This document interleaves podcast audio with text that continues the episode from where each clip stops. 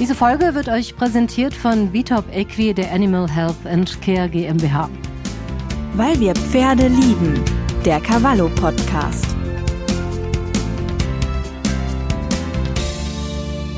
Hallo und herzlich willkommen. Ich bin Ute Stabingis und ich begrüße euch zu unserem Cavallo-Podcast, weil wir Pferde lieben. Die Schweizer Armee, die hat im Frühjahr ein ziemlich spannendes und nicht unumstrittenes Experiment gewagt und Pferde mit einem Helikopter transportiert. Professor Anton Fürst ist Ausbildungschef der Großtierrettung der Schweizer Armee und Direktor des Tierspitals Zürich und hat den Flug mitbegleitet. Herr Fürst, ich begrüße Sie erstmal ganz herzlich in der Schweiz. Ja, guten Tag. Es freut mich, dass Sie mich anrufen. Ja, Herr Fürst, Ihr Puls hat sich, denke ich mal, mittlerweile wieder normalisiert beim Anblick der Bilder und der, dieser fliegenden Pferde. Da wird einem ja, denke ich mal, nicht nur als Pferdemensch ein bisschen mulmig. Ging Ihnen sehr wahrscheinlich genauso, oder? Ja, da haben Sie vollkommen recht. Wenn man solche Dinge macht, vor allem wenn man so etwas mit gesunden Pferden macht, dann ist man immer etwas gestresst und man hofft, dass wirklich auch alles gut geht. Wir haben diese Dinge sehr gut vorbereitet, also über Monate bis Jahre hinweg. Und es war ja nicht das erste Mal, dass wir Pferde geflogen haben. Und trotzdem, es kann vielleicht in ganz seltenen Fällen mal zu unvorhergesehenen Dingen äh, kommen. Und wenn das am Ende dann alles vorbei ist und alles so gut gegangen ist, wie es diesmal der Fall war, dann sind wir natürlich alle sehr glücklich.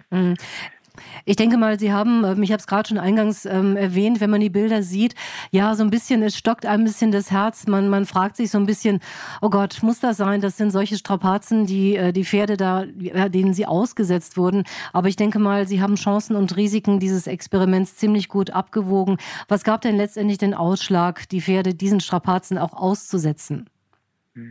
Also, wie ich gesagt habe, wir haben das früher auch schon gemacht. Wir haben so ganz kleine Projekte gemacht, wo wir Pferde geflogen haben und wir haben bereits evaluiert, wie groß sind die Strapazen. Und das ist das, was uns am meisten beeindruckt hat, schon in den Vorversuchen. Die Strapazen für das Pferd, die sind gar nicht groß. Das ist für das Pferd mit mit sehr kleinem Stress verbunden, weil wir dürfen nie vergessen, die Pferde wissen nicht, dass sie geflogen werden. Sie wissen mhm. nicht, dass sie äh, ein paar hundert Meter über dem Boden sind. Also in dem ersten Vorversuch, den wir vor einigen Jahren gemacht haben, haben wir mal nur den Stress gemessen anhand von Cortisolmessungen. Wie groß sind die Strapazen? Nachdem wir festgestellt haben, dass die Strapazen gar nicht so groß sind, haben wir gesagt, ja gut, jetzt machen wir das in einem groß angelegten Projekt mit dem Militär zusammen. Mhm. Das heißt, Flugangst kennen Pferde in dem Sinne nicht nicht, weil sie wissen vorher nicht, dass sie fliegen werden. Genau. Wie kann man sich das so ein bisschen vorstellen? Was, was spürt so ein Pferd? Ein Pferd ist ein Lauftier, ist ein Fluchttier, hat von daher natürlich, denke ich mal, eine sehr, sehr ähm, direkte Verbindung auch zum Boden. Wenn dieser Boden jetzt weg ist, wie reagiert ein Pferd? Ja, das ist eine ganz spannende Frage. Die Pferde, wenn, wenn sie, wir, wir fixieren sie in einem Netz. Das Netz, das übt Druck auf den Bauch aus. In dem Moment, wo das Pferd Druck auf den Bauch bekommt, das kennt man auch von anderen Tieren, dann wirkt das in irgendeiner Art und Weise beruhigend. Also wenn die in der Luft hängen, dann, dann ist das für sie nicht irgendetwas so komplett Ungewohntes. Warum, das weiß ich auch nicht. Mhm. Wenn sie so halb in der Luft und halb auf dem Boden sind, dann ist es schwierig. Das heißt, es gibt zwei schwierige Phasen während dem Fliegen. Das ist das Anheben und das Absetzen. Mhm. Das sind die Momente, wo wir extrem konzentriert sind und wissen, hier kann vielleicht das Pferd mal einen Stress zeigen. Aber in dem Moment, wenn das Pferd geflogen wird, weil es ja nicht weiß, was jetzt mit ihm passiert, gibt es wahrscheinlich auch die, oder gibt es mit größter Wahrscheinlichkeit die Flugangst nicht. Mhm. Was auch wichtig ist, wir, wir stopfen die Ohren zu, sie hören mehr oder weniger nichts und wir verschließen denen auch die Augen. Die haben alle eine Augenkappe, also sie sehen auch nichts. Sie sehen und komplett gar nichts. Also nicht nur, dass sie ein bisschen was sehen, sie sehen gar nichts. Sie sehen gar nichts. Sie sehen gar nichts, sie hören nicht viel und zudem werden alle Pferde sediert. Also wir nehmen ihnen, das sind so be bestimmte Medikamente, man sagt angstlösende Medikamente sind das, die werden denen verabreicht, sodass sie ah, die, die stehen, wenn Sie, vielleicht haben Sie die Filme auch gesehen, die sind total ruhig beim Anheben, beim Fliegen, wie dann auch beim Absetzen. Mhm. Was, was waren das für Pferde? Das sind Pferde, die werden regelmäßig genützt. Sie sind Pferde vom Militär. Die wurden uns vom Militär zur Verfügung gestellt. Aber die sind in der Reitschule, die werden ausgeritten. Also das sind ganz normale Warmblüter. Hm. Das heißt, besondere Vorbereitungen jetzt für die Pferde, ähm, ja, sei es in, in, Sachen Kondition, Verhaltenstraining oder sowas, gab es nicht. Das war wirklich äh, die Vorbereitung, die Sie gerade genannt haben, und dann ging es wirklich auch schon in die Luft. Also es gab eine Vorbereitung, die haben wir einen Monat vorher gemacht. Wir haben sie mit einem Manitou, das ist ein Hubstapler-ähnliches Gefährt, haben wir sie angehoben im Netz. Wir wollten mal schauen, wie reagieren die Pferde überhaupt äh, wenn sie 45 Minuten in der Luft hängen. Das war der erste, war ein Vorversuch, den wir durchgeführt haben. Also, und dann haben wir schon gesehen, die Pferde, das macht denen gar nichts aus. Wir haben auch schon damals wieder Cortisolbestimmungen gemacht, Herzfrequenzbestimmungen und waren selber erstaunt, wie ruhig sie eigentlich geblieben mhm. sind. Sie sprechen es gerade an, die Pferde waren relativ ruhig. Wie, wie ging es denn dem Piloten und wie ging es dem Team? Also die, die Frage ist berechtigt. Die Piloten, wir haben ja diese, dieses Projekt war zum ersten Mal, dass wir mit dem Schweizer Militär das gemacht haben. Und die hatten wahnsinnig Hemmungen am Anfang. Die, die, die, haben gesagt, wissen Sie, das Fliegen mit dem Helikopter ist schon gefährlich und dann noch mit einem Pferd dazu. Das ist alles nochmals gefährlich. Dann ist die ganze Schweiz darüber informiert und alle schauen sowieso, wenn mit dem Militär etwas gemacht wird, mit Argusaugen, ist das alles gut. Und die war, waren ziemlich unter Strom, das muss man sagen. Und die waren am Ende, als sie gesehen haben, wie das hervorragend funktioniert hatten, die waren mindestens so glücklich wie mir, wenn nicht also glücklicher. Auf jeden Fall ein riesen dicker Stein, der da wahrscheinlich auch nochmal vom Herzen gefallen ist, dem einen oder ja, anderen. Ja, ja. Ähm, kommen wir nochmal zu dem, zu dem Thema, wofür hat man das Ganze jetzt eigentlich gemacht? Sie haben gerade schon gesagt, das Experiment ist positiv ähm, beendet worden. Ähm, Sie haben ein gutes Feedback. Was ist jetzt das, was Sie mitnehmen aus, aus dieser Testphase? Also, wir haben in den letzten Jahren immer wieder gesehen, dass man Pferde mit dem Helikopter irgendwo retten muss. Sei es, dass sie einen Fluss hinabgestürzt sind, sei es, dass sie auf der Alpe sind und sie haben eine hochgradige Lahmheit und können nicht mehr in das Tal herunterlaufen, sei es, dass sie sonst in einem Sumpf stecken, wo man sie nicht bergen kann mit einem Bergungsfahrzeug. Also wir haben in den letzten Jahren allein in der Schweiz haben wir über 35, also zwischen 30 und 40 Bergungen mit dem Helikopter gehabt. Und da haben wir immer wieder beobachtet, dass das Know-how bei vielen Leuten fehlt. Also wie mhm. müssen die Pferde vorbereitet werden? Wie muss geflogen werden? Wie lange ist das Unterlassenzeit? Und es gab auch Helikopterunternehmen, die sich geweigert haben, Pferde zu fliegen, weil sie gesagt haben, das ist einfach zu gefährlich. Pferde sind nicht berechenbar mhm. und sie machen das nicht. Und um eben allen Leuten nun ein gutes Know-how mitzugeben, wie man in Zukunft Pferde retten musste, wollten wir dieses Projekt machen, dass wir, damit wir wissen, wie müssen Pferde vorbereitet werden, wie müssen Pferde sediert werden, wie muss geflogen werden. Und dieses Know-how werden wir zusammen mit dem Militär allen anderen Leuten, die Interesse haben, zur Verfügung stellen. Mm -hmm. Das heißt, Sie haben, haben es gerade schon angesprochen, Notfälle, zum Beispiel Koliken auf ähm, äh, entlegenen ja, Betrieben, Almen etc., aber auch vielleicht Naturkatastrophen, wo wirklich Tiere auch mal schnell evakuiert werden müssen. Das äh, können Sie jetzt auf jeden Fall sagen. Äh, wir haben es getestet und wir können das machen.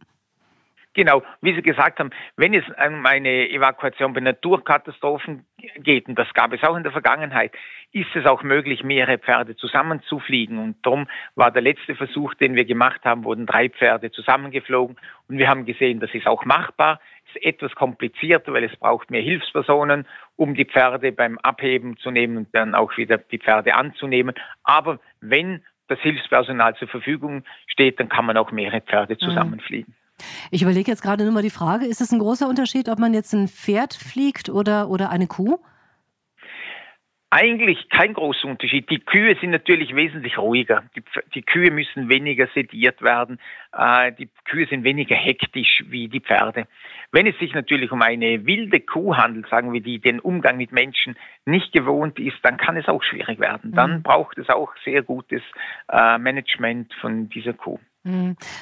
Das heißt, ich glaube, von der Geschichte her, es, es hat ja doch mal einen Zwischenfall gegeben vor einigen Jahren, ähm, ja, wo Sie auch gesagt haben, da sind die, diejenigen, die daran beteiligt waren, wirklich auch mit der ganz negativen Erfahrung. Äh, der Ausdruck Trauma ist auch so ein bisschen gebraucht worden. Ähm, war das jetzt auch noch eine gute Sache, wo man einfach sagen kann, wir haben das überwunden, wir haben gemerkt, es geht und wir wissen auch äh, um die Fehler, die wir vielleicht damals gemacht haben? Ja, also es gab in der Vergangenheit einige, wie soll ich sagen, einige schlechte Bergungen mit Pferden. Und die wurden dann auch in das Netz gestellt und das hatten geheißen, Pferde kann man nicht bergen. Und das ist schon eigentlich, das war ein wichtiges Ziel von unserem Projekt, um den Leuten zu sagen, man kann Pferde mit dem Helikopter sicher bergen. Es ist sicher für den Pilot, für alle Flughelfer und wie auch für den Patienten. Ich glaube, dass von da hat das Projekt wirklich sehr einen positiven Feedback gehabt, wo da, dass auch viele Leute aus dem Militär und aus der Umgebung gesagt haben, ja, das funktioniert ja wirklich, wenn man es so macht. Mhm. Kommen wir vielleicht nochmal zu dem wissenschaftlichen Teil. Ähm, darum ging es ja auch. Das heißt, Sie wollten belastbares Zahlenmaterial haben. Ähm, wie ist das abgelaufen? Das ist ein Tierarzt äh, mit einem kleineren Helikopter mitgeflogen. Die Daten wurden per Bluetooth übertragen. Was waren das für Daten, die Sie jetzt schon haben? Und kann man da vielleicht schon mal ein erstes Fazit ziehen? Ja, auf alle Fälle. Wir sind ja, wir haben das Pferd begleitet mit einem zweiten Helikopter, das war auch das Militär, der das alles gemanagt hat. Und da wurden alle Daten erhoben. Das heißt, wir hatten ständige EKG-Überwachung, wir hatten Temperaturüberwachung, wir haben zu verschiedenen Zeitpunkten Cortisol äh, bestimmt bei den Pferden und wir haben auch schon die ersten Resultate und auch die ersten Auswertungen und wir sind eigentlich erstaunt, wie, wie konstant die Pferde waren, wie wenig Ausschläge das in Bezug auf Temperaturen, auch Herzfrequenz gegeben hat. Mhm. Die Stressbelastung, ähm, das wird auch Thema einer Dissertation sein. Das wird noch ein bisschen dauern. Ähm, was kann man dazu sagen? Wann werden die Ergebnisse da sein, dass man wirklich auch sagen kann, mit wie viel Stress haben die Pferde reagiert und ähm, ja, was müssen wir einfach in Zukunft beachten? Absolut. Ich hoffe, dass wir das spätestens Ende Jahr alles ausgewertet haben und auch vielleicht statistisch bereits analysiert mhm. dass man sagen kann. Gab es ähm, unmittelbar nach dem Flug, gab es da, ähm, haben Sie bei den Pferden noch was beobachtet, dass vielleicht doch nochmal so der ein oder andere Effekt eingetreten ist? Es gab ein Pferd, das hatte am Tag später etwas eine erhöhte Temperatur und nicht perfekt gefressen. Das hat sich dann aber ohne Medikation, also nach zwei Tagen war das wieder gut. Und sie wurden auch, meine, alle die Pferde werden sehr genau kontrolliert, die sind hier in einem Zentrum, Pferdezentrum, sodass man bei allen Pferden zwei pro Tag die Temperatur gemessen hat und sonst auch alles kontrolliert hat. Und ein einziges Pferd hat hier etwas äh, Symptome gezeigt. Mhm. Aber das, ähm, denke ich mal, ist jetzt vom, vom Grad her, äh, war es jetzt nicht so vehement? Nein, überhaupt nicht, mhm. überhaupt nicht. Das ist, vielleicht war es auch unabhängig von diesem äh, Projekt, das weiß man auch nicht. Ja. Aber Mal zum Vergleich, Sie sagten, es ist ein ähm, Projekt auch der Schweizer Armee. Äh, gibt es da so internationale Vergleiche? Welche Länder ähm, beschäftigen sich äh, mit solchen Rettungsaktionen? Weil ich denke mal, das hängt ja auch stark von den regionalen Gegebenheiten ab. Da hat die Schweiz äh, ganz andere Voraussetzungen, als wenn man jetzt zum Beispiel das, das Flachland nimmt. Ne? Ja, ja. Es gibt eine andere Nation, das sind die Amerikaner. Da gibt es auch eine Gruppe, die viel mit Helikopterbergungen und so Projekten machen. Und sie, sie haben irgendein etwas ein anderes System. Ich kenne die Gruppe sehr gut und den Leiter auch. Sie haben äh, ein anderes System, das funktioniert auch. Wir haben jetzt uns eigentlich für unser System entschieden, vor allem für unser Bergungsnetz. Sie haben ein recht kompliziertes Netz, das sie verwenden, das in unseren Augen so in den Bergen und, äh, und auch in den Tälern, wo wir die Bergung machen müssen, äh, fast zu kompliziert wäre zum Anziehen. Mhm. Ist das extra? Aber sie machen auch viel. Das ist eine gute Gruppe in Amerika. Ja. Ähm, diese, dieses ganze Equipment, wurde das extra jetzt hergestellt oder konnten Sie da schon auf äh, Vorhandenes zurückgreifen? Auf Vorhandenes zurückgreifen. Das ist, äh, diese Bergungsnetze, die werden in der Schweiz seit 20 Jahren eigentlich regelmäßig äh, verwendet für verschiedene äh, Erste-Hilfe-Einsätze. Und mhm. das, das, was vielleicht etwas besonders gemacht wurde, war für die Gruppenbergung, als man drei Pferde zusammengeborgen hat, da musste ein spezielles Seil äh, gemacht werden, wie zum äh, an das Unterlassenseil äh, verbinden mit den drei Pferden. Aber sonst sind die ganzen Bergungsgeschirre vorhanden.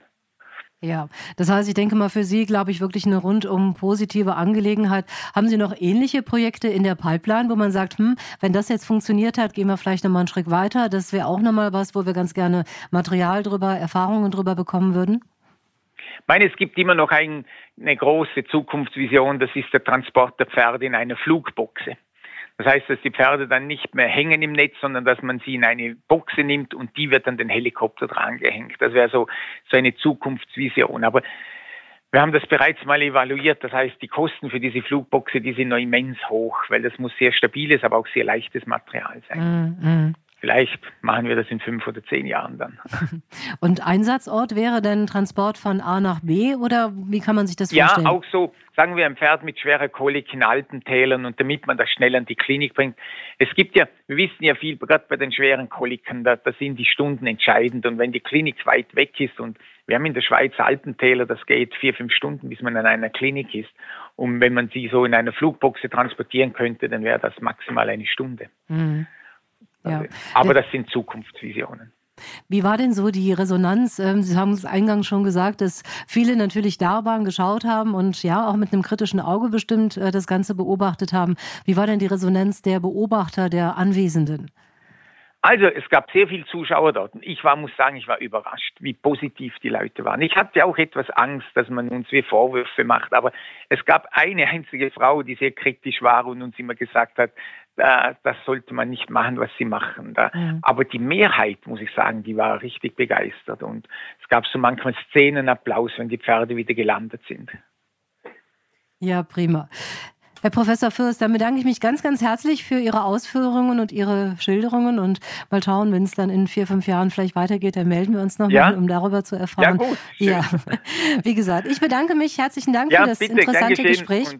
Alles Gute nach Deutschland. Ja. ja, und Bilder zu dem Einsatz findet ihr auch in der Cavallo 07. Und wenn euch dieser Podcast gefällt, dann abonniert uns gerne oder unseren Newsletter auf cavallo.de. Ich sage schon mal Tschüss und bis zum nächsten Mal. Weil wir Pferde lieben. Der Cavallo Podcast.